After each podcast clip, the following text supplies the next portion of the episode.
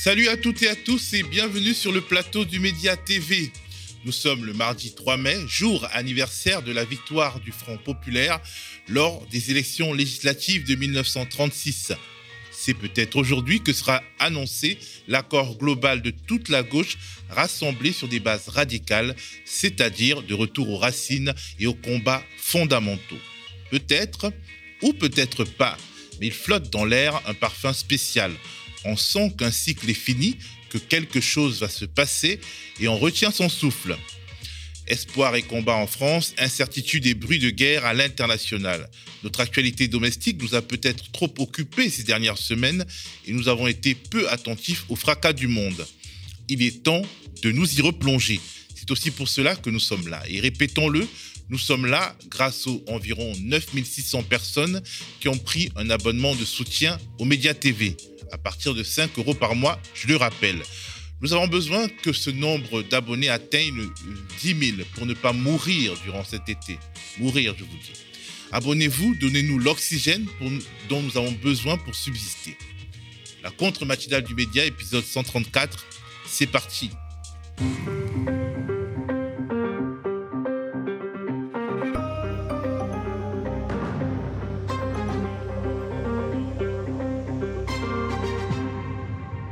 Après des décennies d'un mouvement tirant le centre de gravité de la politique française toujours plus à droite, la nouvelle Union populaire écologique et sociale en trouve-t-elle trouve la porte d'une nouvelle ère? Est-elle la nouvelle coalition qui permettra de construire une majorité de gauche de rupture lors des législatives qui viennent? Impensable il y a quelques semaines, ce schéma est désormais entré dans l'ordre des possibles. La fameuse unité de la gauche est-elle en marche? Nous en parlerons ce matin avec Gérard Filoche, figure historique du Parti socialiste, fondateur de Gauche démocratique et sociale et inspecteur du travail à la retraite. Gérard Filoche est aussi et surtout l'infatigable chantre de l'unité de la gauche, et ce depuis de très longues années. Son analyse de ce qui se joue en ce moment est donc forcément attendue. En deuxième partie de matinée, je retrouverai le spécialiste de la Chine et professeur à Sciences Po, Jean-Louis Roca. Nous évoquerons la question du confinement sévère que subit une ville comme Shanghai et peut-être demain Pékin. Nous parlerons également des risques que la paralysie partielle de l'économie chinoise fait peser sur les équilibres mondiaux ainsi que du regard que Pékin porte sur la guerre en Ukraine et les enjeux internationaux qu'elle charrie. Mais on commence par la titrologie. Quand j'ai pris connaissance de la une de Libé aujourd'hui, j'ai eu une pensée pour Léa Salamé. Petit flashback pour mieux comprendre. Le 8 janvier 2020, la journaliste qui officie sur France Inter et sur France 2 interviewe depuis Beyrouth Carlos Ghosn, l'ancien patron de Renault-Nissan, arrêté pour des malversations supposées par la justice japonaise, puis évadé de prison et exfiltré par des moyens rocambolesques au Liban, sans pays d'origine. Léa Salamé, qui parvient à interviewer le fugitif, tombe littéralement en pamoison devant lui. Et pour beaucoup d'enfants, vous êtes l'homme qui a voyagé dans la malle. Oui. Vous avez vraiment voyagé dans la malle? Ah, Ça, vous, m'en demandez trop. Je vous dis, je n'en parlerai pas. En réalité, l'homme à la malle, le héros de nos écoles maternelles, selon Léa Salamé, est un sacré numéro. On le savait, Léa Salamé aussi sans doute. Mais dans sa dernière édition, le quotidien Libération documente les faits d'armes de Carlos Ghosn. 80 millions, la caisse noire de Gaune, titre le quotidien de centre-gauche. Libération révèle le contenu de la longue audition de l'ex-patron de Renault-Nissan devant un juge du tribunal judiciaire de Nanterre. Carlos Ghosn se serait constitué une sorte de trésor de guerre de 80 millions d'euros grâce à l'un des distributeurs du groupe Renault-Nissan dans le Golfe Persique. Les enquêteurs soupçonnent, explique Libé, l'existence d'un système de corruption et de blanchiment en bande organisée. On croit voir un magicien qui voyage dans la malle, on se retrouve avec quelqu'un qui est soupçonné d'avoir piqué dans la caisse. Les rêves de gosses ne sont plus ce qu'ils étaient. En dehors de cette une de Libé, il est beaucoup question dans nos quotidiens des législatives à venir et de la stratégie du bloc de gauche emmené par Jean-Luc Mélenchon. Un bloc de gauche qui a désormais un nom, la nouvelle Union populaire, écologique et sociale. Bien entendu, tous les journaux ne portent pas le même regard sur cette nouvelle donne. Union des gauches, LFI gagne une première manche, c'est le titre du Monde. La première manche dont il est question ici, c'est l'accord entre Insoumis et EELV. Un accord qui met les autres protagonistes, PS, PC, etc., un peu sous pression. Au Figaro, on porte un tout autre regard sur cette actualité. Comment Mélenchon veut imposer sa loi à la gauche écrit à sa une le quotidien de la droite traditionnelle qui estime que ce qui est considéré comme l'hégémonie de la figure de proue des insoumis va dessiner les nouveaux contours de la gauche française, des contours plus radicaux, loin de l'ancrage social-démocrate du PS d'antan. Le Figaro estime aussi que les députés LREM, des députés LREM, pourraient pâtir d'un accord politique global à gauche, bien entendu, en perdant leur siège. Accord à gauche, si près du but, titre pour sa part l'Humanité, le quotidien d'inspiration communiste. À l'heure où l'UMA bouclait son édition de ce matin, les négociations se poursuivaient entre insoumis, communistes et socialistes et avaient déjà abouti, on le rappelle, avec les écolos, écrit le journal fondé par Jean Jaurès.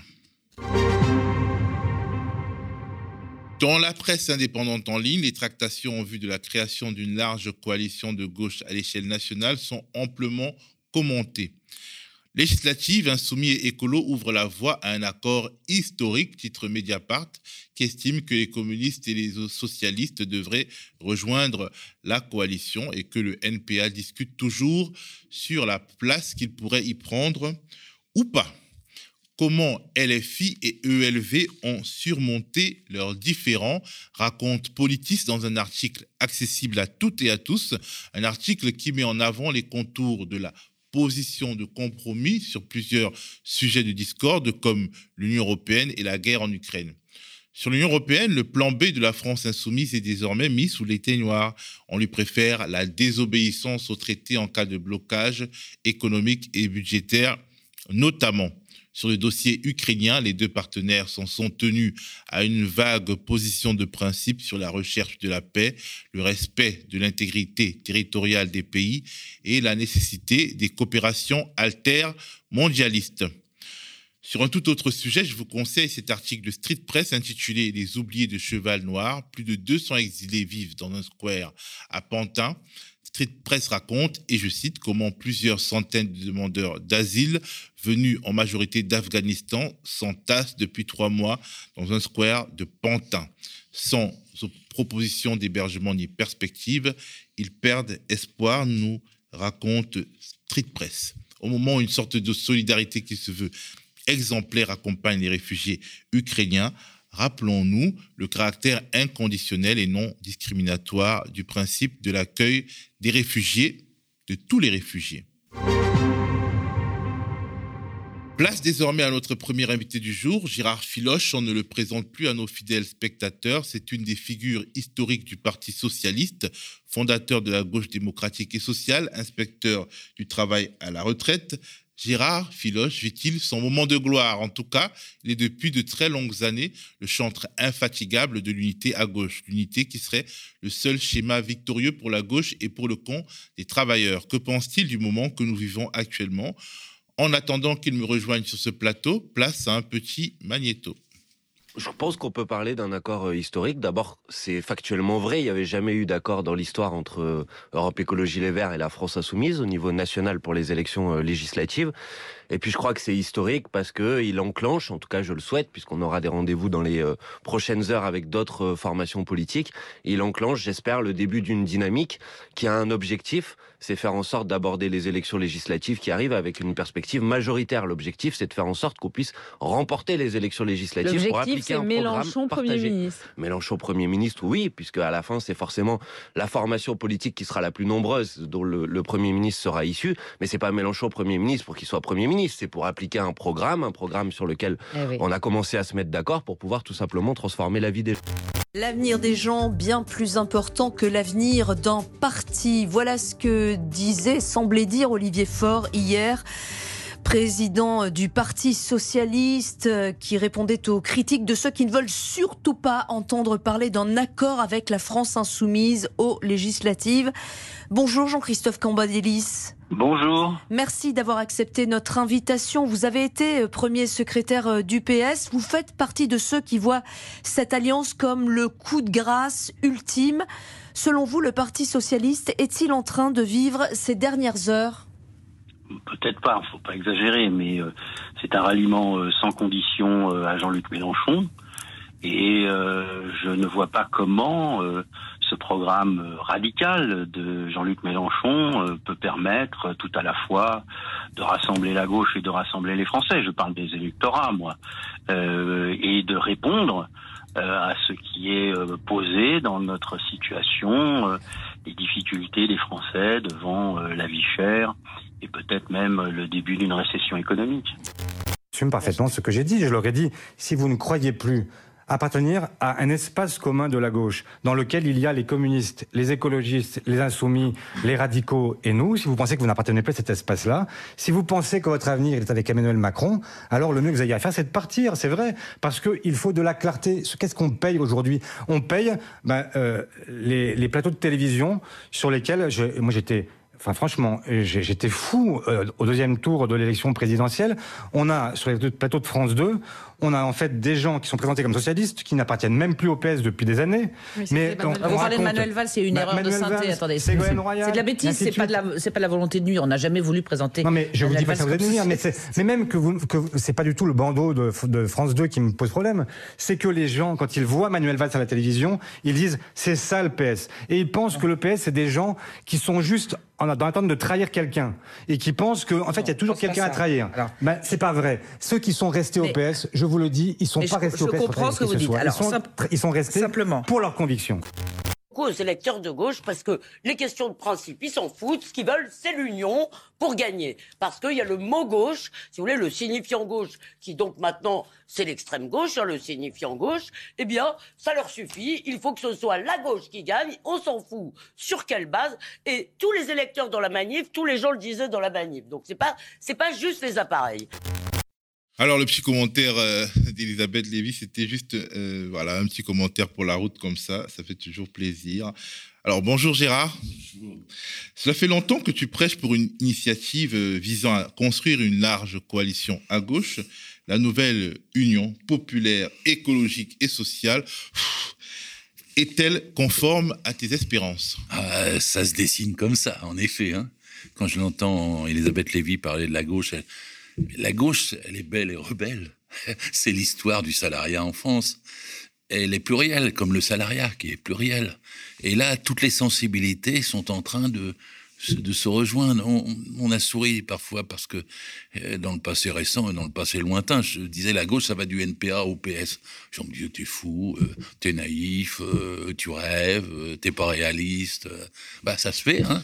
Euh, pas, donc. non, mais je capte personne. Et, le Moi, je, je, suis trop, je, suis trop, heureux en ce moment de, de printemps pour quelque polémique que ce soit, ça avance. Et ce que je voudrais souligner, c'est que ça avance sur le plan politique. C'est-à-dire que, par exemple, il y avait un débat sur la question des la, retour à la retraite de 60 ans. J'ai lu le texte du Parti socialiste, euh, c'est pour la retraite à 60 ans. Il y avait un débat sur euh, le code du travail, la loi El Khomri, les ordonnances Pénicaud-Macron. Euh, il est question de les abroger. Vous pensez, si ça me concerne au premier chef, je me suis battu comme un diable pour qu'elles soient pas appliquées. À l'époque, c'était dans le Parti socialiste. Aujourd'hui, le Parti socialiste lui-même, on revient là-dessus, propose de les abroger. Il y avait un débat sur les salaires bon, euh, le niveau du SMIC n'était pas fixé et tout. Maintenant, tout le monde est d'accord pour 400 euros, 1400 euros net, c'est-à-dire en fait 1800 euros brut. Moi, je préfère toujours le dire en brut parce que ça parle plus, euh, ça inclut la sécurité sociale, les cotisations sociales, le salaire différé. Bon, il y avait un débat sur même, regardez, j'ai lu dans le texte du Parti socialiste qu'il proposait euh, des sanctions contre les entreprises qui n'appliquaient pas l'égalité salariale femmes-hommes. Moi, j'ai passé 25 ans à essayer de leur faire euh, prendre cette perspective avec des sanctions. Parce qu'on en parlait, on en parlait de l'égalité, mais quand il n'y a pas de sanctions, il n'y a pas de sanctions, elle ne se fait pas. Là, il est question d'en faire. Euh, euh, il y avait un débat sur 5e et 6e République. Depuis que Mitterrand avait dit que c'était le coup d'État permanent, la 5e République, le Parti Socialiste n'avait pas beaucoup avancé. Eh bien voilà maintenant qu'il est pour la 6e République. Il y avait un débat sur la question européenne. C'est un petit peu plus compliqué.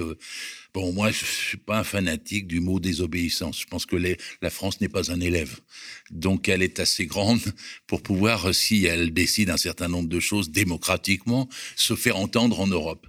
Vous imaginez que si nous gagnions euh, le 12 et le 19 juin, et c'est devenu possible, une majorité à l'Assemblée, ce sera un événement pour toute l'Europe.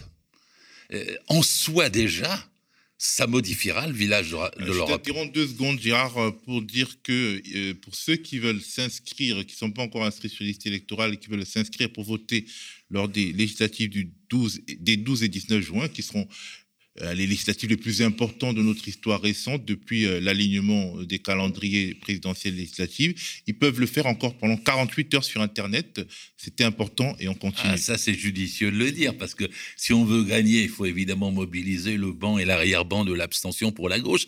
Et ça devient plus facile quand l'ensemble des sensibilités de gauche se proposent de se présenter en commun aux électeurs. s'il y a un seul candidat de gauche, s'il y a un seul candidat de gauche par circonscription, euh, presque dans 400 cas sur 577, on est en tête au moins en premier tour. C'est-à-dire que ça change toute la donne. Je dis pas que la victoire est assurée. Je dis seulement que ça change toute la donne. Et donc euh, c'est gauche, l'abstention différentielle, la gauche la paye toujours très cher. Est-ce que tu penses que c'est sûr, Bien euh, sûr, mais moi j'expliquais, hein, à tort ou à raison, mais que l'abstention était largement due à la division de la gauche. On va pouvoir voir si, en s'unissant, nous la faisons reculer. Je l'espère, bien sûr. Et il faut euh, parler suffisamment de cette unité façon intelligible. C'est un, une belle réussite, très difficile réussite. Euh, parfois, les, les médias, je, regarde la droite, là, ils cognent dessus à tour de bras. Euh, euh, mais en vérité, le fait qu'il y ait tant de sensibilité à gauche, c'est pas un problème, c'est une richesse. Il y a plein de sensibilité chez les Verts. Ils ont eu du mal à se mettre d'accord, puis ils ont tranché. Il y a plein de sensibilités chez le Parti communiste. Et là, ils vont probablement se mettre d'accord. Je ne voudrais pas parier, mais ils vont trancher. Dans le Parti socialiste, c'est rien que de le dire, mais il y a eu un renversement complet grâce à Olivier Faure, qui a battu tous les anciens Hollandais, si on peut les appeler comme ça, qui refusaient, qui voulaient aller pro-Macron ou à côté de Macron, enfin peu importe, mais qui ne voulaient plus un Parti socialiste de l'unité de la gauche. Olivier Faure l'a emporté, je crois, au Conseil national du PS par 160 voix à 75. C'est une majorité assez nette. Alors il y a des rebelles, hein, j'entends Hollande, Delga, etc. mais dans le Parti euh, socialiste, les, le pluralisme existe aussi. Donc dans toute la gauche, je, me permets de citer la gauche démocratique et sociale, nous on était pour depuis tellement longtemps qu'on souhaite être partie prenante de ce processus. Et on est une des sensibilités, même si on n'est pas dans les grandes organisations. Je pense aussi à d'autres comme Ensemble ou comme la Nouvelle Donne, qui sont euh, demandeurs de participer et d'être là s'il y a un grand... Euh, une grande présentation d'unité de la gauche samedi 7 mai, comme c'est envisagé, euh, bah, nous voulons euh, participer comme toutes les autres sensibilités. Il faut donner le respect aux gens. C'est-à-dire, il y a eu trop de polémiques sur les réseaux sociaux, trop d'insultes, trop de polémiques insensées. Et euh, Jaurès disait que quand on faisait l'unité, il fallait pas parler de ralliement des uns aux autres. Il fallait faire les choses avec le respect des idées antérieures et des personnalités antérieures de la gauche. Et je crois que c'est ce qui est en train de se faire. Hein. On nous dit il y a Mélenchon qui prend tout en main et tout. Non, il a, bien délégué. On parle bien d'une fédération euh, de la gauche démocratique, sociale euh, et écologique. Alors justement, tu as souvent tenu Jean-Luc Mélenchon pour responsable des blocages hein, sur les chemins de cette unité à gauche. D'ailleurs, sur ce plateau ici, tu, tu l'as fait. Et pourtant, l'hostilité est aujourd'hui plutôt dans le camp des éléphants du Parti socialiste, notamment de François Hollande. Dans l'extrait qu'on a écouté, il n'a pas parlé, mais on a d'autres extraits où il s'exprime très vivement là-dessus. Comment tu l'expliques? Ah, mais je, trouve qu'il devrait avoir de la modestie après tout ce qu'il a fait. Hein. Parce que tout ce qui est arrivé, c'est sa faute. En 2012, il avait gagné avec... Euh, il y avait tout pour, le Parti socialiste et la gauche ensemble. Hein. Euh, L'Assemblée nationale, le Sénat, les villes, les régions, les départements et la présidence. Euh, c'est de sa faute s'il a tout perdu. Si on a tout perdu en même temps. Hein, parce que c'est pas la gauche qui a trahi. Elle a été trahie par Hollande et Valls. Et ça, c'est faut bien distinguer. Ils se sont servis de l'appareil de l'Élysée, y compris pour écraser le PS. Ils voulaient en changer le nom, ils voulaient se débarrasser de la gauche socialiste à l'époque. On a combattu à l'intérieur et ils nous ont euh, euh, piétinés. Pas tout à fait, parce que finalement, on a eu gain de cause en 2016. Hollande a été empêché de se présenter et on a balayé Valls à la primaire du 29 janvier 2017. Mais ceci dit, le bilan de tout ça, c'est la politique droitière de Hollande et Valls. Et donc, c'est si Hidalgo, elle n'a eu que 1,7%, c'est parce que c'est lié à, Hollande. Et, les, électeurs sont demandeurs de gauche. Ils sont pas demandeurs de d'eau tiède euh, qui fait semblant de dire j'attaque la finance et qui ne fait rien. Alors, finalement, euh, celui qui venge euh, la gauche socialiste, paradoxalement, c'est Jean-Luc Mélenchon. C'est-à-dire que en poussant le, curseur à gauche en 2012, 2017, 2022, il oblige le Parti socialiste, les écolos et les autres à bah, à, rebasculer, à faire un mouvement de bascule, non Finalement, parce que euh, euh, tu as souvent été dur vis-à-vis de, la France insoumise, mais quelque part, euh, est-ce qu'il fallait pas ce rapport de force interne à gauche, un rapport de force rude pendant un certain nombre d'échéances, et aussi même la dispute qu'il y a eu et l'impossibilité de, de, de, faire unité à la présidentielle 2022 Ne pousse pas au bilan, je préférerais le réserver pour après le 19 juin et, et en juillet. Mais tu me poses la question, je vais y répondre franchement. Je pense que ce qu'on fait aujourd'hui, on pouvait le faire l'année dernière et qu'on n'aurait pas été battu le 10 avril. Voilà. C'est-à-dire qu'en fait, c'est pas. Il y a pas... toujours des raisons objectives au-delà des affects. Pourquoi ça n'était pas possible euh, l'année dernière ou même avant la présidentielle? C'est là que je voudrais m'épargner de polémiquer en ce beau jour. Euh, c'est que euh, c'est des choix qui ont été faits à titre personnel par les responsables des, des partis de ne pas faire l'unité avant la présidentielle. Ce que je me félicite, c'est qu'ils le fassent maintenant. Est-ce que l'unité ne vient pas de la base Est-ce que ce n'est pas le traumatisme en fait des 400 000 voix qui enclenche un processus qui rend impossible les, euh, la, posture hollandienne pour résumer ça, ça a accentué. Mais enfin, il y avait déjà dans tous les sondages 81% des électeurs de gauche qui voulaient l'unité depuis un an.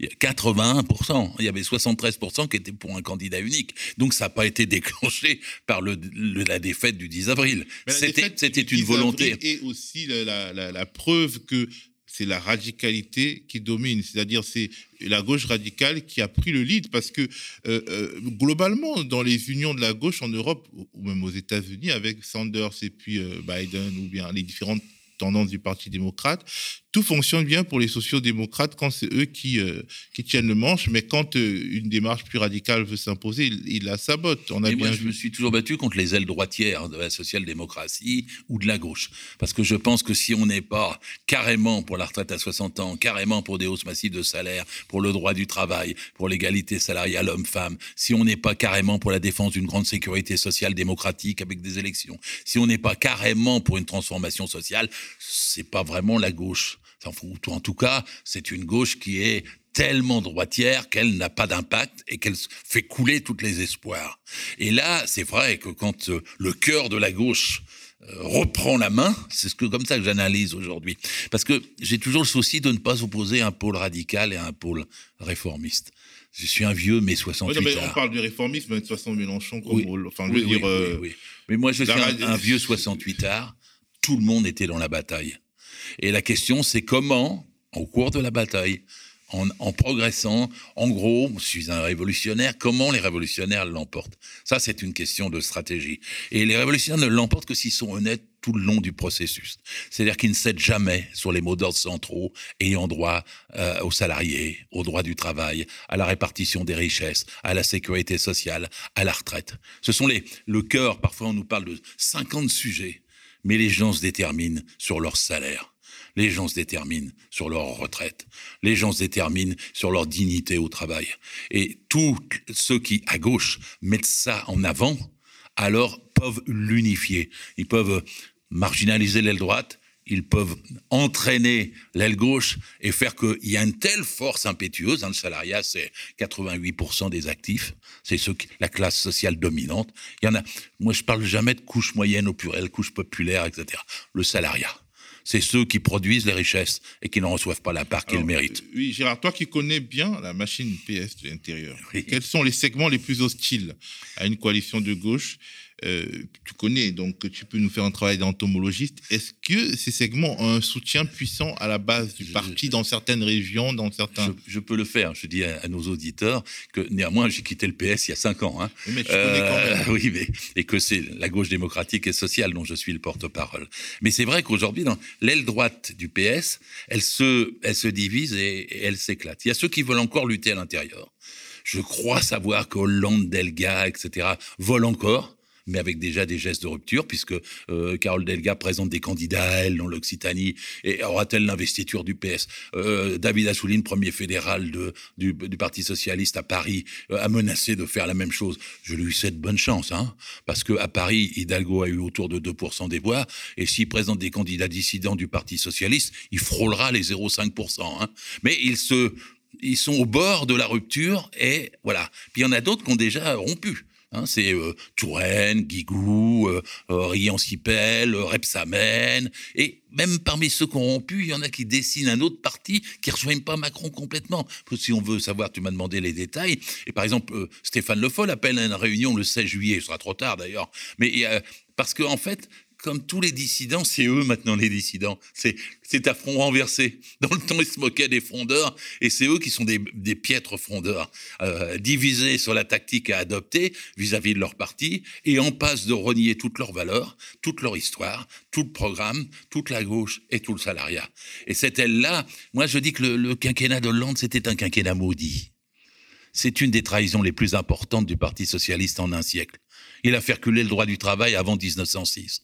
Et donc, en vérité, qu'il paye cela, il ne le voit pas. Mais c'est lui qui fait 1,75% avec Hidalgo.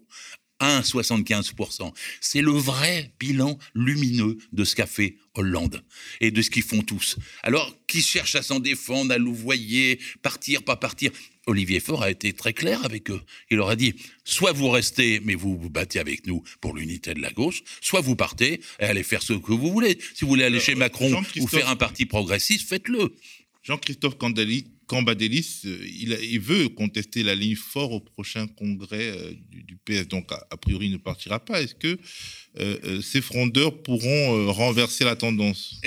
J'aimais déjà pas le mot frondeur quand on l'appliquait. Ça me fait rire maintenant de le voir appliquer si facilement à eux.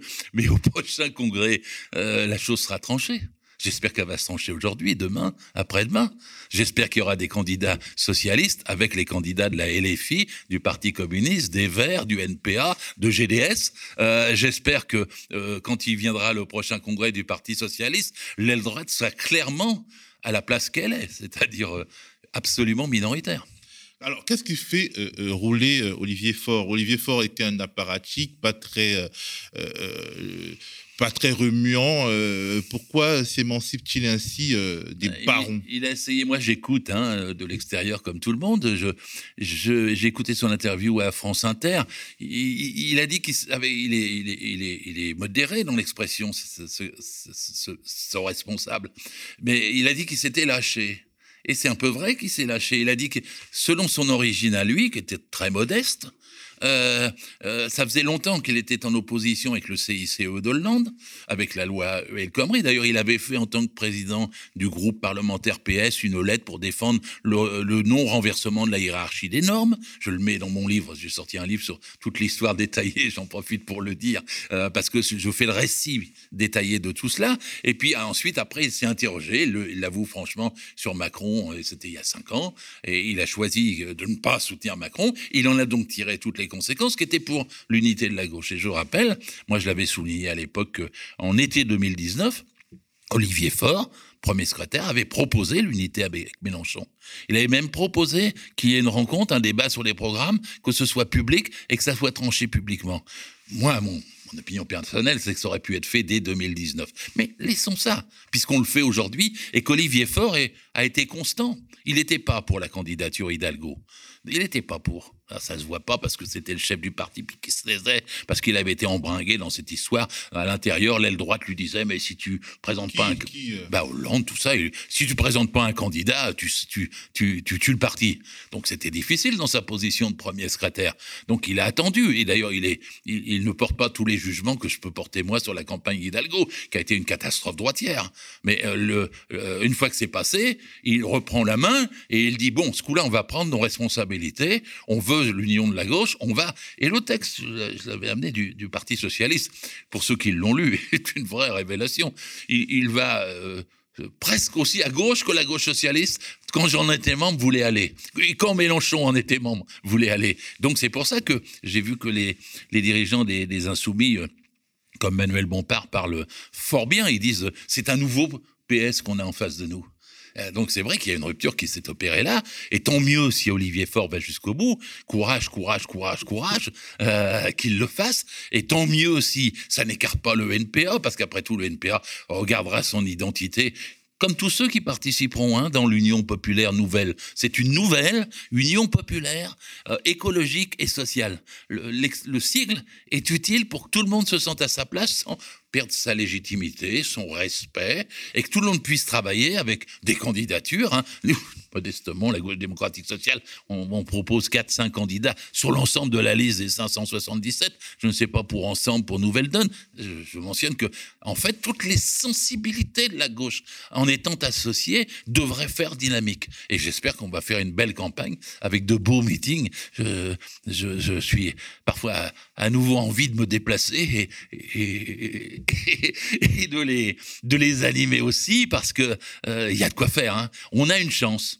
Elle n'est pas énorme, parce que c'est une réplique, hein, les législatives. Mais là, il y a une chance que ce soit pas mécanique. Il y a une chance que ça soit bousculé. On a introduit une nouvelle donne avec l'unité. Et donc, dans ce cas-là, la victoire est possible. En tout cas, on va tout faire. Alors, il n'y a pas que la Hollandie, les éditorialistes, la Macronie, la droite et même l'extrême droite tensent également l'accord en cours de finalisation, on s'imagine. Ils sont trop. Hein. Moi, je regarde les, les extraits de, du, du Rassemblement national, etc., qui cognent à tour de bras en disant vous ne devez pas vous unir. Bah, eux, ils savent, ils s'unissent même pas avec Zemmour. Hein. Euh, et d'ailleurs, c'est euh, grand mal leur face aux élections. Euh, et alors après, LREM, ah ben, ils sont amusants. Hein. Ils savent pas s'unir entre UDI, LREM, MoDem, LR. Euh, pourvu qu'ils mettent cinq candidats en face de nous, on les battra euh, Édouard Philippe. Euh, oui, j'oubliais Horizon. mais Macron veut tuer. Ça fait un... Oui, au Macron, ils sont plus complices que ce qu'il ne paraît. Hein. Euh, mais enfin, il y a quoi 5-6 forces à droite? Et eh bien, tant mieux qu'ils se présentent à 5-6 forces. Parce que nous, la gauche, on va se présenter unis. Et puis ensuite, après, quand je vois, quand je vois le panel qui va de LREM, REN, LR à R, c'est comme ça le truc de ex-Gémour, là. maintenant, il, tombe parce que Bolloré soutient plus suffisamment, sans doute. Mais quand je vois ce, panel-là en face, qu'est-ce qui se passe dans les législatives qui vient? Ben, Il n'y a que la gauche qui va présenter une plateforme commune, un ensemble commun et des gens capables de diriger, capables d'être gouvernement. Il faut un gouvernement EELV, euh, euh, PCF, PS, LFI et, et les petites sensibilités devraient y avoir place pour que tout le monde se sente bien. Oui, mais justement, est-ce que tu ne penses pas qu'un retour en arrière est finalement un accord qui se limite aux insoumis à ELV enfin, C'est un risque quand même. Je crois à la dynamique. J'étais à la manifestation du 1er mai dimanche. J'échange toujours avec des centaines de militants dans ces cas-là qui viennent me voir, qui me parlent. Et alors, c'était, il y avait quelque chose dans les esprits, quelque chose dans l'air. Et là, la question la plus souvent, c'est tu crois que ça va aboutir, Gérard? Euh, Oh, attends, c'est pas vrai, c'est pas vrai. Tu crois qu'ils vont résister? Alors, tantôt, c'était un peu contre le PC, contre les Verts, contre le PS, etc.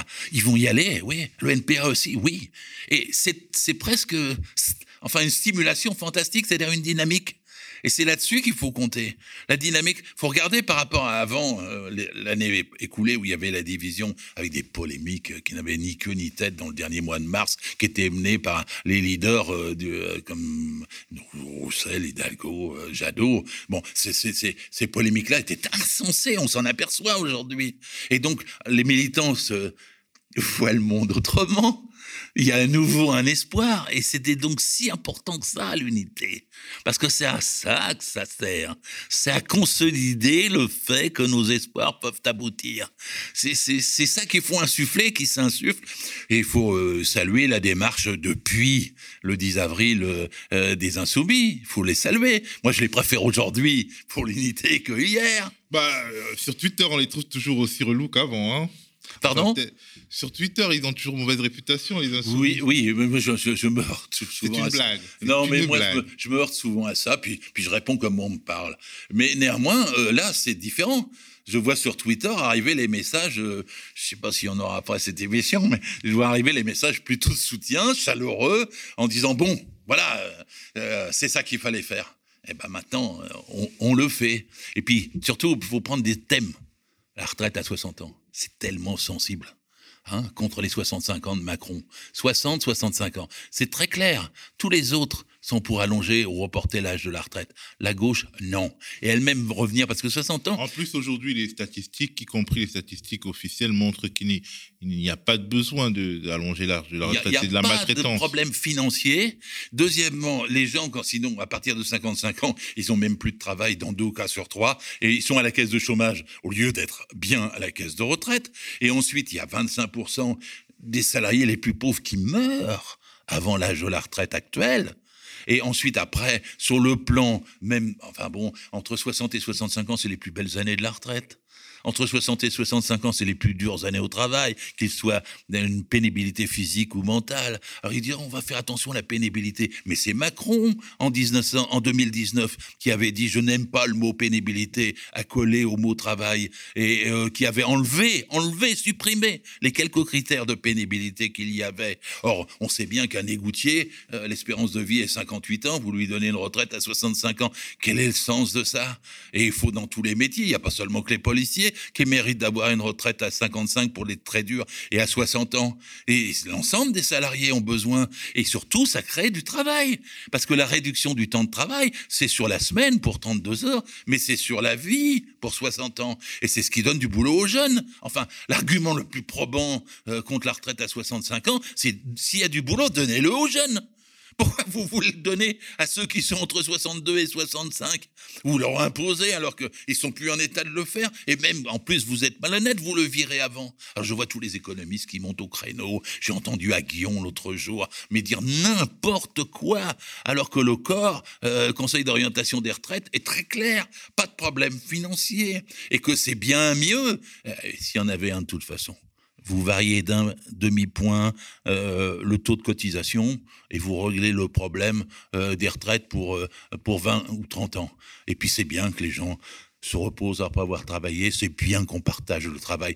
Alors c'est là-dessus qu'il faut qu'on parle dans les, semaines qui viennent, parce que un des points d'achoppement pour gagner le 12 juin et le 19 juin, c'est 60 ans à taux plein pour tous.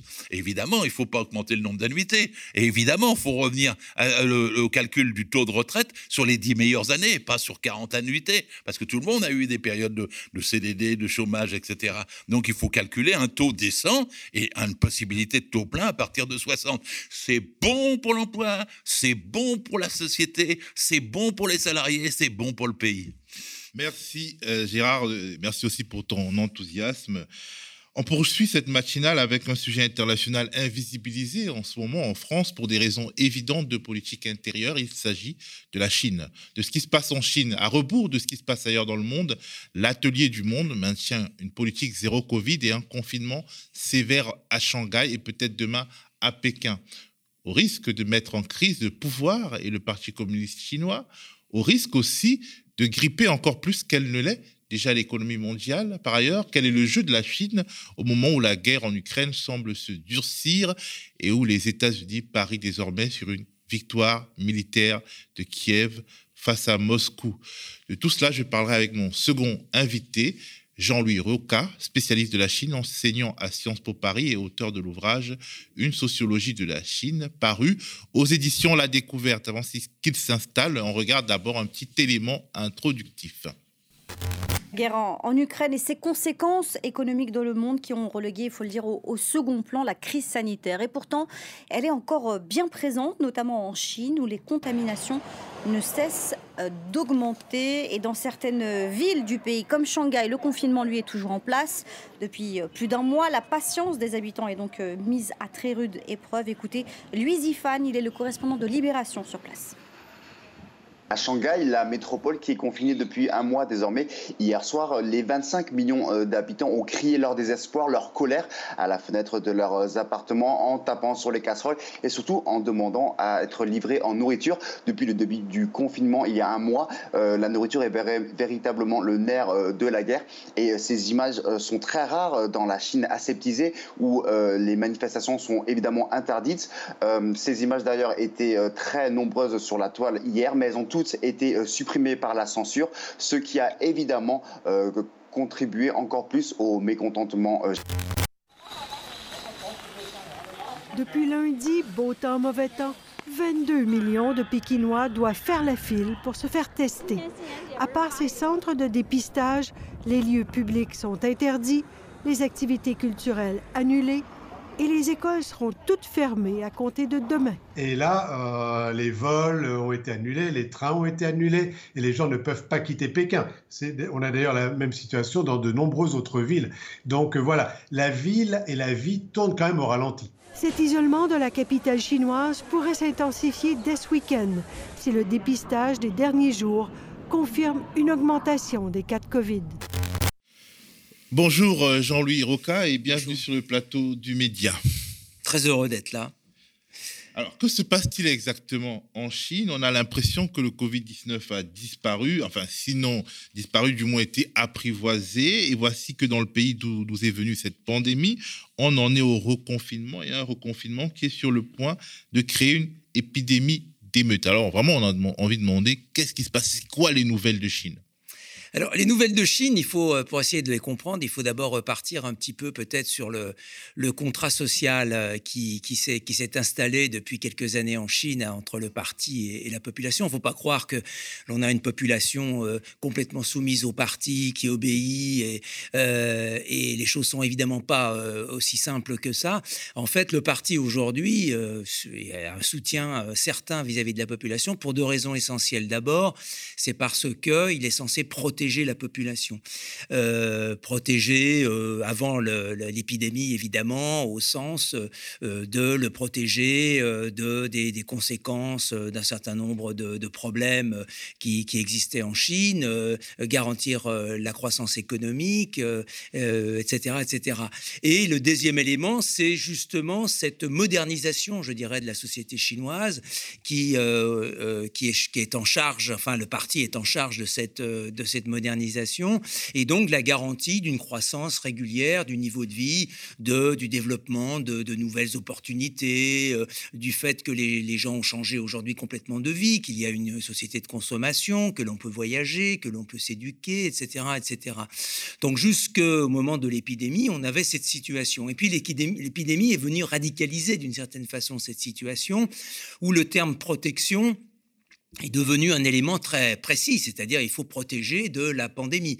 Donc c'est là évidemment que la pandémie a commencé à se, à se développer, la Chine a été accusée, etc. etc. Il y a eu un phénomène euh, très clair de raidissement, je dirais, de la, du gouvernement chinois par rapport à cette situation et la plongée vraiment vers une politique de zéro Covid qui était plus ou moins la politique de tout le monde d'ailleurs à une certaine, euh, à une certaine époque. Mais pourquoi il la poursuit euh, Alors aujourd'hui justement la grande question c'est euh, euh, cette, euh, cette poursuite de cette politique. Je crois qu'il y a plusieurs raisons. D'abord, je crois qu'il faut remettre ça évidemment dans le cadre aussi des, tensions qui existent, c'est le moins qu'on puisse dire, entre la Chine et, le reste du monde. Enfin, le reste du monde, on a tendance à dire la Chine est isolée contre les États-Unis, l'Europe, etc.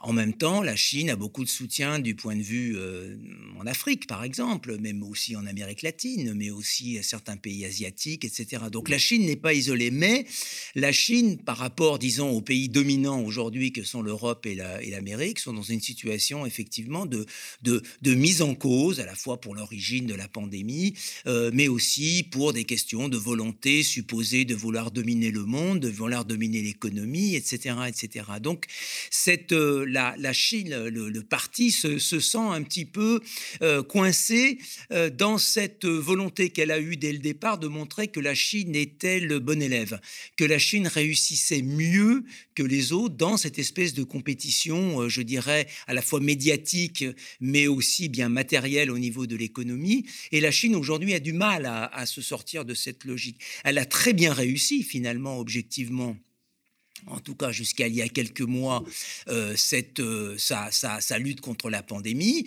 C'est elle qui a le mieux réussi sans doute quand on regarde les, les chiffres. Euh, en même temps... Et aussi les chiffres de l'économie, elle en a moins souffert.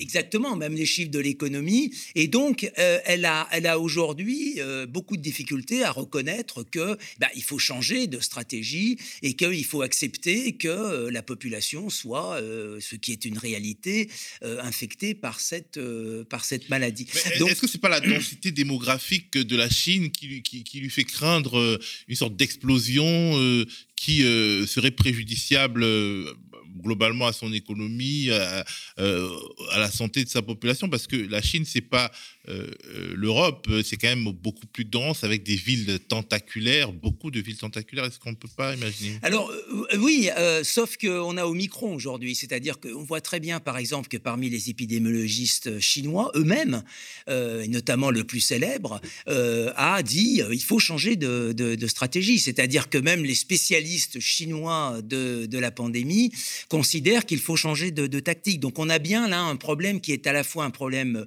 politique un problème, je dirais presque médiatique, mais aussi un problème social. le parti a beaucoup investi dans l'idée qu'elle protégeait, que le parti protégeait la population et que le Covid n'allait pas se développer. Et euh, aujourd'hui, ce serait une perte euh, euh, de face très, très, très nette vis-à-vis de la population, mais aussi vis-à-vis de l'extérieur, que de dire, voilà, maintenant, effectivement, il faut vivre avec Omicron. Parce que quand on regarde les chiffres, même à Shanghai, où effectivement euh, on a eu quelque chose comme 570 000 cas, je crois, depuis le, 1er mars, qui est relativement euh, important, quelque chose comme, chose comme 2% de la, de, la, de, la, de la population qui a été infectée, ce qui n'est évidemment pas rien. On voit bien que les cas, par exemple, d'hospitalisation ou même les cas euh, symptomatiques sont très faibles.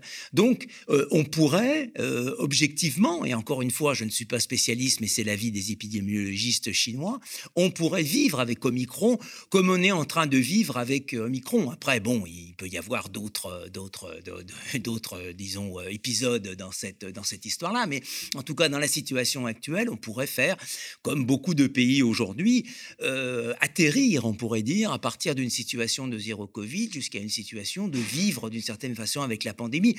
L'exemple typique, c'est la Corée du Sud, qui, a, qui est partie euh, de la même politique de la Chine que la Chine et qui euh, a bien réussi relativement son son, son, atterrissage. Donc je pense qu'il y a véritablement là euh, un, problème de, de, positionnement, disons, de, de, la Chine. La Chine veut montrer qu'elle réussit de partout en économie euh, et elle ne veut pas reconnaître que ben il faut parfois changer de politique et d'une grande souplesse. Alors je voudrais ajouter un mot aussi qui est peut-être la clé de voûte de tout ça, c'est le fait que les dirigeants chinois et de manière générale la société chinoise connaissent mal ce qui se passe à l'extérieur de la Chine. Alors on pourrait dire que c'est à faute des autorités chinoises, de la censure, etc. Mais aujourd'hui, il est très facile avec un VPN de savoir ce qui se passe à l'extérieur. Et puis on ne peut pas faire ce reproche à la classe dirigeante chinoise. Mais la classe dirigeante chinoise est elle-même très peu, on, ils connaissent très très mal. On a très peu de spécialistes des sociétés euh, étrangères. On ne sait pas ce qui se passe ailleurs. Bon, l'exemple typique, c'est euh, l'Afrique. Euh, la, la, Chine, aujourd'hui, on sait, est très présente en Afrique. Elle connaît très très très mal l'Afrique. Elle est obligée d'utiliser des intermédiaires parce qu'on n'a pas de spécialistes, on n'a pas d'hommes d'affaires même qui connaissent très très très bien la situation, la situation africaine. On reste sur des, sur des légendes, sur des clichés, sur des lieux communs, etc. Et on a du mal véritablement à comprendre euh, les opinions publiques. Et euh, les, réactions, par exemple, il y a quelques mois, euh, sur des, des, ambassadeurs à l'étranger concernant la situation à l'extérieur, etc., est aussi assez typique. On ne connaît pas la situation, donc on n'est pas capable de manipuler ce que, font beaucoup de grandes puissances, de manipuler l'opinion publique internationale, de dire ce qu'il faut dire pour flatter un petit peu les gens, etc. Et, donc, c'est, je crois, un élément très important qui peut expliquer en même temps ce, ce, raidissement. Quand on ne connaît pas, euh, on n'a pas de souplesse et on a tendance à euh, foncer droit dans le mur. Alors, dans quelle mesure l'économie chinoise est-elle paralysée aujourd'hui et dans quelle mesure cette paralysie peut aggraver euh, la crise économique mondiale bah, C'est-à-dire que là, ce que ce, dernièrement, la, la, pandémie a touché effectivement fortement Shanghai, elle elle, ne touche pas encore euh, Pékin, mais euh, on a déjà des mesures extrêmement strictes à Pékin, hein, qui est aussi un centre quand même, euh, même c'est un centre économique au sens strict tout de même. Euh, on pourrait dire au niveau du tertiaire, etc. C'est quand même une ville, euh, une ville qui compte. Euh, on a eu là, on est les, Chinois, les, Chinois sont en vacances actuellement hein, depuis la semaine, la fin de la semaine dernière jusqu'à la fin de cette semaine, et on a des mesures très très fortes. Il faut faire un, si on veut rentrer dans des lieux publics, il faut faire un PCR toutes les 48 heures. Enfin, c'est extrêmement extrêmement contraignant, et les gens vivent aujourd'hui dans l'attente et la peur de quelque chose qui pourrait du même ordre qui s'est passé, qui s'est passé à, à, Shanghai. Donc, effectivement, la, pandémie touche, euh, jusqu'à maintenant, touchait des, des lieux relativement marginaux, disons. Là, on touche le cœur quand même économique et politique euh, de la Chine. Euh, et la situation est assez dramatique puisque des, usines entières euh, ont fermé, elles commencent à, réouvrir, mais on oblige les ouvriers à vivre dans la... à ne pas quitter l'usine, les usines. De la même façon, le métro fonctionne encore, mais on fait vivre les gens sur place, les magasins aussi. Les gens sont obligés de vivre, qui travaillent dans les magasins obligés de vivre sur place pour éviter euh, justement les mouvements de population, etc., etc. Et puis globalement, depuis le début de la pandémie, il est difficile de voyager. En Chine, il est encore aujourd'hui très difficile quand on part de de Pékin, par exemple, pour aller dans une autre ville, il faut faire un test, euh, il faut parfois rester isolé euh, quelques jours quand on arrive, euh, quand on repart, il faut de nouveau faire un test. Si on revient par malheur d'une région où il y a eu quelques cas, on, est, on, est, on, est, on, est, on, doit de nouveau se, confiner. Il faut s'imaginer qu'on vit vraiment dans une situation vraiment de, contraintes et de, et de, et de difficultés. Si vous on peut être confiné dans certaines régions. Alors, si vous voulez, comme toujours en Chine, il y a des politiques globales et puis c'est adapté euh, localement. Et souvent, les, politiques locales vont aller, encore plus fort que les politiques nationales pour montrer qu'on est un bon, euh, qu'on est un, bon, agent et qu'on est un bon, un bon élève d'une certaine façon. Donc, il y a effectivement des régions où il n'y a pratiquement pas de cas, où il va y avoir des politiques de restriction extrêmement fortes, où il suffit d'avoir un contact avec quelqu'un qui a eu un contact avec quelqu'un qui a eu euh, le Covid pour que, que, que, les, que les choses, euh, qu'on soit obligé de faire un. Est-ce que la production euh, baisse? Est-ce que il peut y avoir des pénuries Alors il y a déjà des pénuries qui sont dues essentiellement pour l'instant à des problèmes de, de, disons de, commercialisation des, de, produits. donc, mais on, on, commence à manquer dans certaines régions tout de même d'éléments de, d'éléments de, de, base. Euh, et puis, euh, au-delà, je dirais, de l'aspect purement euh, économique, il y a aussi un aspect qui est très lié, qui est peut-être plus dangereux, en tout cas dans, l'immédiat. au niveau de la population, c'est par exemple que l'on ferme les hôpitaux pour attendre les éventuels malades du Covid aussi. C'est-à-dire que les gens ne peuvent plus se faire soigner, ont une difficulté d'accès non seulement aux soins, mais aux, médicaments. Alors, pour l'instant, disons que la situation n'est pas, pour revenir aux, éléments strictement économiques, la situation n'est pas, pas dramatique, mais tout de même, il y a beaucoup d'entreprises en Chine qui, sont, qui ont fermé leurs portes, des petites entreprises qui sont extrêmement en difficulté.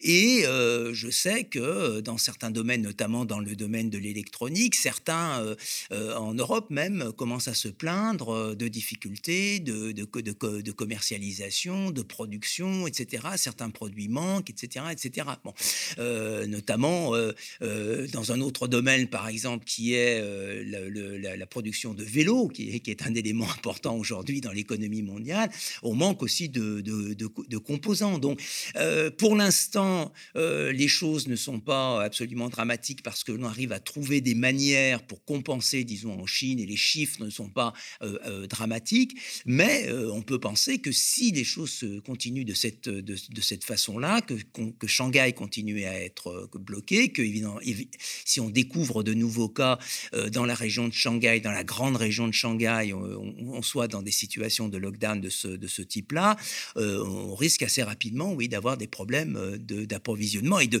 et surtout, de, effectivement, de, de, le, jeu aujourd'hui de l'économie chinoise, enfin l'importance de l'économie chinoise est majeure et donc d'avoir des conséquences importantes sur l'économie mondiale.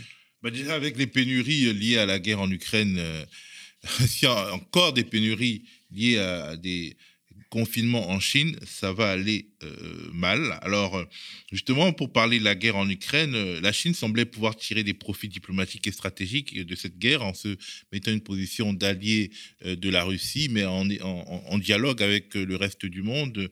Mais quels sont justement les calculs de, Pékin sur, sur ce terrain diplomatique? Là, on a vu la dureté du langage de Washington vis-à-vis de Pékin, avec Joe Biden qui menaçait quasiment la Chine de, de représailles si elle continuait à commercer avec la Russie, notamment à lui vendre des composants militaires. Euh, jusqu'où ira le soutien de Pékin à Moscou et euh, euh, qu'est-ce que, comment on voit de Pékin cette guerre en Ukraine? Alors, bon, euh, il, faut, il faut préciser une chose, c'est que euh, à l'heure actuelle, ce qui intéresse le gouvernement chinois, c'est plutôt ce qui se passe à l'intérieur euh, de, du pays. nous, on a une, vision évidemment particulière, on est complètement centré sur cette affaire, cette affaire ukrainienne, mais ce n'est pas du tout le cas ni de la population chinoise, ni des autorités, ni des autorités chinoises. Alors, sur un plan plus global, si vous voulez, la situation de la de la Chine. Est, on, pourrait dire que la Chine est très embêtée finalement par cette question-là. Effectivement, on pourrait dire à un moment donné, on pensait qu'elle allait jouer un rôle important de médiation, etc. Mais elle n'a pas en fait les, armes, on peut utiliser ce, terme-là, euh, pour, pour effectuer ce, travail. Pourquoi? Bah Parce que, euh, premièrement, euh, l'influence de la Chine sur la Russie a été largement, je pense, exagérée, et que la Russie, manifestement, peut très bien se passer de, de la Chine dans son disons dans son dans son dans son projet euh, dans son projet ukrainien. Alors économiquement évidemment c'est un c'est un allié euh, politiquement ça peut être un allié mais euh, si vous voulez il n'y a pas une dépendance telle que la Chine pourrait très largement influencer la, Russie sur ce sur dans ce dans ce dans ce domaine là et, et, et, la Chine disons est aussi coincée dans cette dans cette dans cette situation là parce que précisément, elle, elle, ne, elle ne comprend pas tous les arcanes, on pourrait dire, de la diplomatie. Elle ne fait pas partie euh, de ces pays qui ont une finesse euh, diplomatique, qui peuvent participer véritablement à, ces, à grandes négociations. Euh, elle a fait jusque maintenant, elle a, elle a assez bien joué les choses dans les organisations internationales où elle a une influence importante, mais quand il s'agit de gros dossiers de ce type-là, où il faut négocier, où il faut bien comprendre la position des uns et des autres, où il faut bien essayer de trouver la faiblesse, etc., on est dans un un autre monde que la Chine maîtrise, euh, euh, vraiment euh, très très mal. Donc elle, est dans une situation qui est relativement difficile et elle est dans une situation aussi où il faut, faut dire que les avis sont partagés, c'est-à-dire que dans la population, par exemple chinoise, il ne faut pas croire qu'il y a une défense de la Russie contre l'Ukraine radicale. Il y a aussi beaucoup de gens, même si c'est à voix basse pour des raisons évidentes, qui soutiennent plutôt l'Ukraine. Il y a à l'intérieur même même du parti des gens qui trouvent que Poutine a été trop loin, que les choses tout de même ne sont pas très bonnes, que l'économie chinoise risque de pâtir aussi hein, de, cette, de cette situation. Donc, disons dans les médias chinois en, français, notamment sur YouTube, il y a CGTN qui monte et qui prend un peu la place de RT. Les médias chinois en français sont quand même très très alignés sur Moscou. Oui, bien sûr, mais euh, comme sont alignés beaucoup de, pays, par exemple africains, euh, ou même certains pays d'Amérique latine, euh, par rapport à cette question-là. C'est-à-dire que ne faut pas s'imaginer là aussi que l'on a la Chine contre l'ensemble du monde. Si vous voulez, du point de vue de la Chine, ce qui est important aussi, c'est d'avoir des, soutiens politiques d'un certain nombre de pays qui peut-être ne comptent pas énormément, mais si vous voulez, du côté occidental, on a l'impression que c'est vraiment le monde contre euh, contre la Russie. Et donc, on, classe euh, la, Chine dans, dans, ce, dans ce... Mais, mais, mais, à côté de la Chine, il y a beaucoup d'autres pays qui en réalité, soutiennent les l'Occident contre la Russie et les autres qui regardent. Voilà, exactement. Et, du point de vue... petite préférence pour la Russie. Et, de, du, d'un certain point de vue, effectivement, mais parce que, bon, c'est un... Euh, bon, la, Chine se détermine par rapport à sa grande... À sa grande le, seul pays qui compte fondamentalement pour la Chine, c'est euh, c'est l'Amérique. donc, du point de vue euh, de ce point de vue-là, euh, la Chine ne peut évidemment pas accepter le diktat euh, de, l'Amérique. La, Chine joue depuis un certain nombre d'années, ça a été radicalisé dans les dix dernières années, la, la, partie, la, partition, disons, de la grande vengeance par rapport à l'humiliation du 19e siècle, etc., etc. Donc elle est dans cette logique de rattrapage, de réaffirmation de la puissance, de la puissance chinoise. Et dans ce cadre-là, bien entendu, elle ne peut absolument pas apparaître comme un allié de, des États-Unis. Donc elle doit bien évidemment apparaître comme un allié, un allié raisonnable bien évidemment, mais un allié de la Russie. Alors, euh, aujourd'hui, la Chine est-elle un allié, justement, un adversaire ou un ennemi de l'Occident?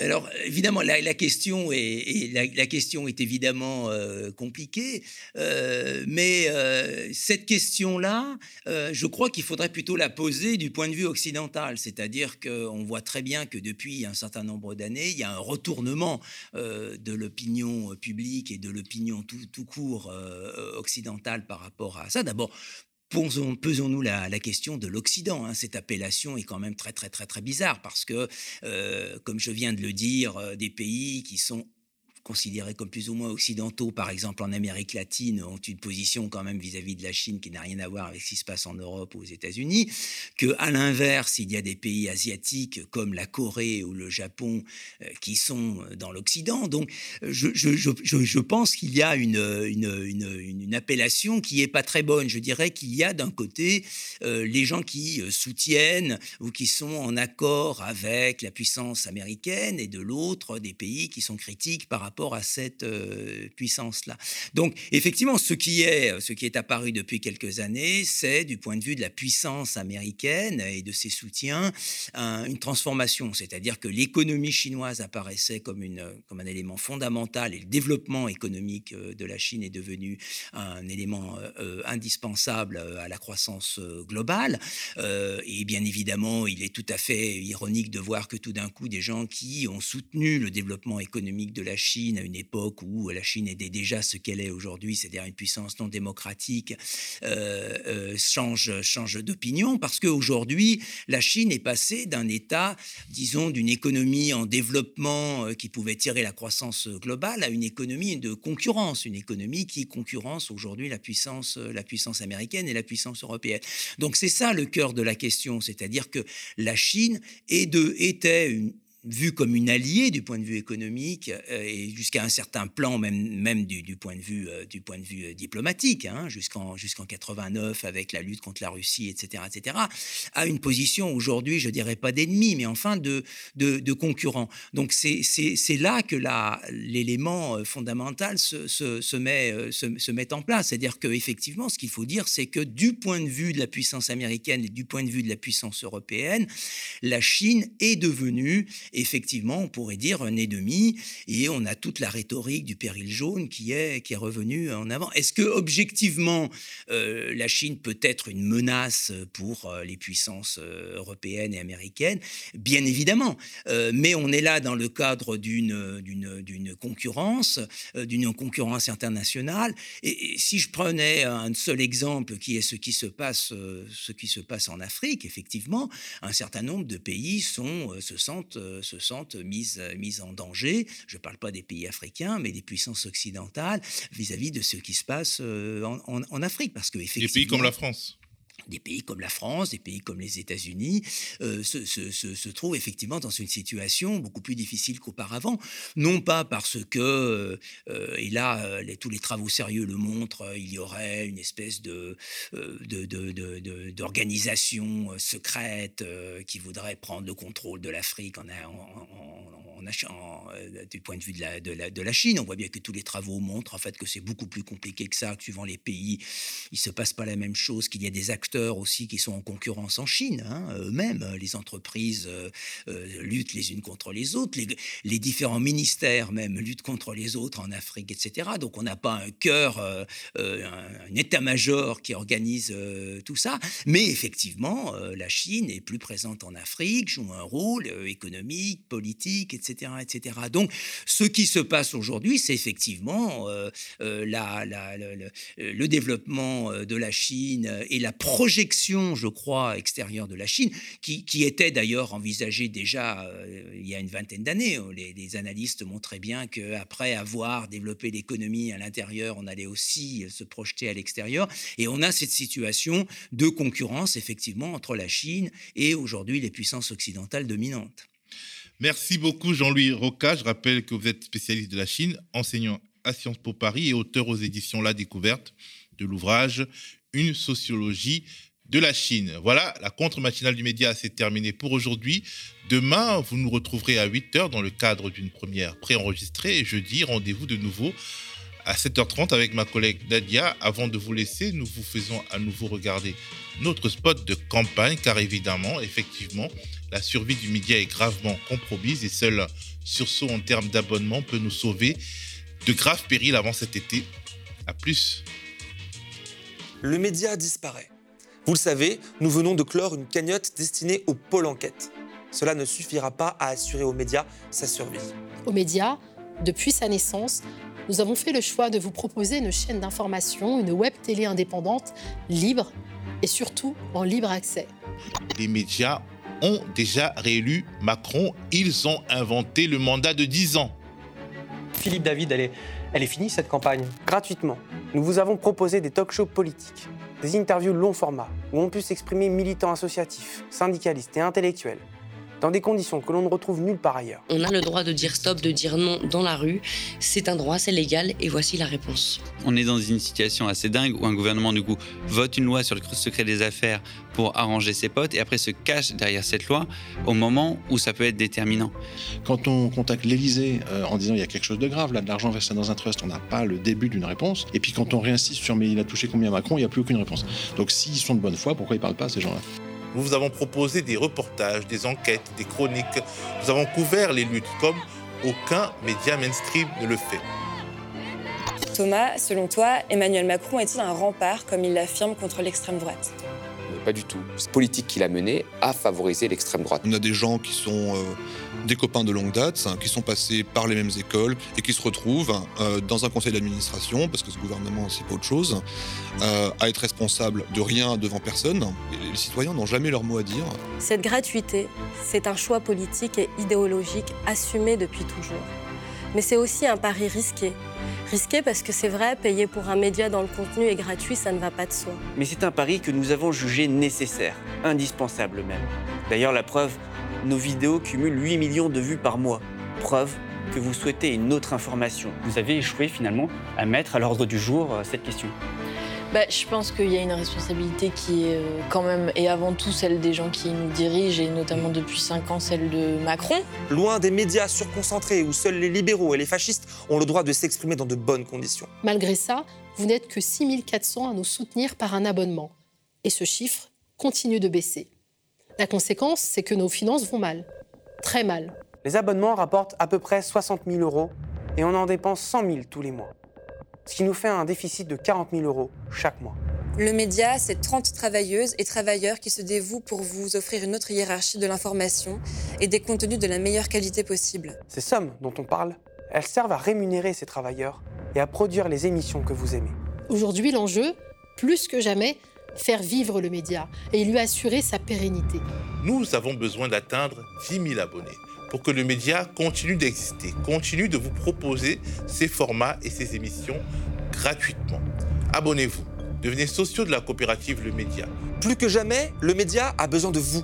Ce média, il est à vous, vous qui le financez. L'indépendance éditoriale et l'information libre ont un prix. Comme nous avons fait le choix de la gratuité pour tous, sans milliardaires, sans richissimes mécènes. Cette gratuité et cette liberté, vous seul en êtes les garants.